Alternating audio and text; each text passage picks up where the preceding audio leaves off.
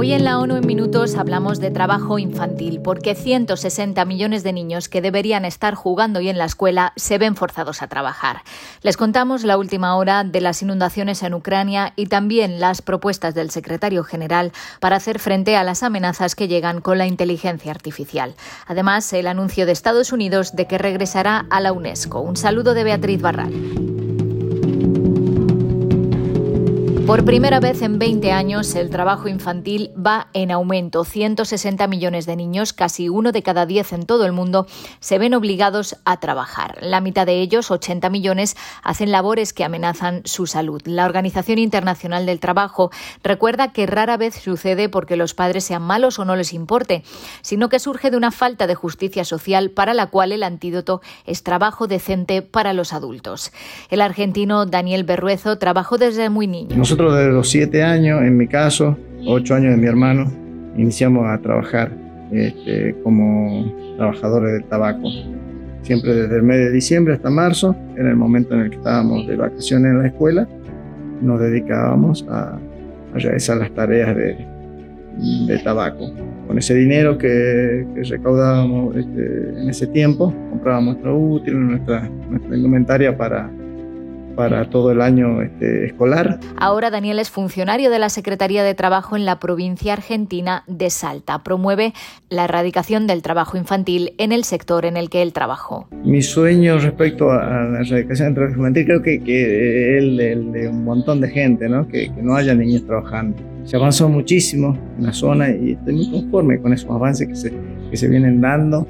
Este, pero falta un poquito más. En Ucrania, las fuertes lluvias y tormentas eléctricas están complicando la situación tras la destrucción de la presa de Kajovka el 6 de junio, dificultando las evacuaciones y la ayuda humanitaria. Según las previsiones meteorológicas, los aguaceros durarán un par de días más. Al mismo tiempo, las inundaciones han ido retrocediendo lentamente con un nivel medio de 4 metros frente a los casi 5,4 del 9 de junio, según las autoridades ucranianas.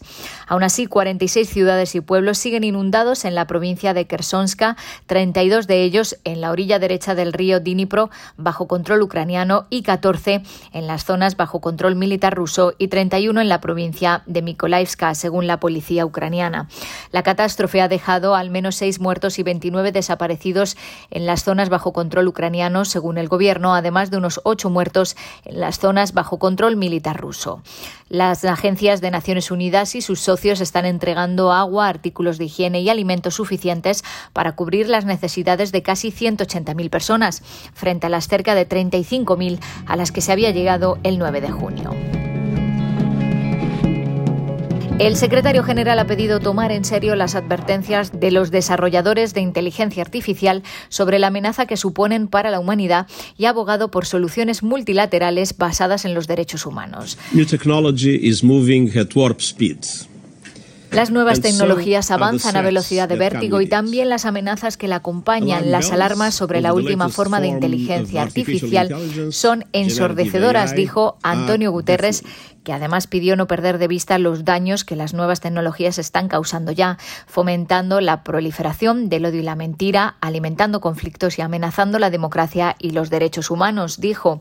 Guterres presentó una serie de recomendaciones para que Internet sea un espacio más seguro e inclusivo.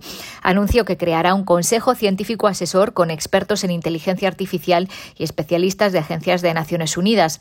Además, la ONU está creando un código de conducta para la integridad de la información en las plataformas digitales de cara a la cumbre del futuro del año que viene. El código de conducta será un conjunto de principios que Guterres espera que los gobiernos, las plataformas digitales y otras partes interesadas apliquen voluntariamente. Y Estados Unidos ha notificado oficialmente su decisión de reincorporarse a la UNESCO en julio de 2023 sobre la base de un plan de financiación concreto. Se trata de un fuerte acto de confianza en la UNESCO y en el multilateralismo, no solo en la centralidad del mandato de la organización, sino también en la manera en la que este mandato se aplica hoy en día, declaró la directora Audrey Azoulay. El regreso de Estados Unidos fue posible gracias al acuerdo alcanzado por el Congreso en diciembre de 2022, con el que se autorizaban las contribuciones financieras a la UNESCO. Estados Unidos había suspendido esas contribuciones en 2011 debido a la legislación interna, antes de notificar su decisión de retirarse de la organización el 12 de octubre de 2017. El plan de financiación propuesto debe someterse ahora a la aprobación de la Conferencia General de los Estados miembros de la UNESCO. Algunos de ellos han solicitado que se celebre una reunión extraordinaria para poder tomar una decisión. Hasta aquí las noticias más destacadas de las Naciones Unidas.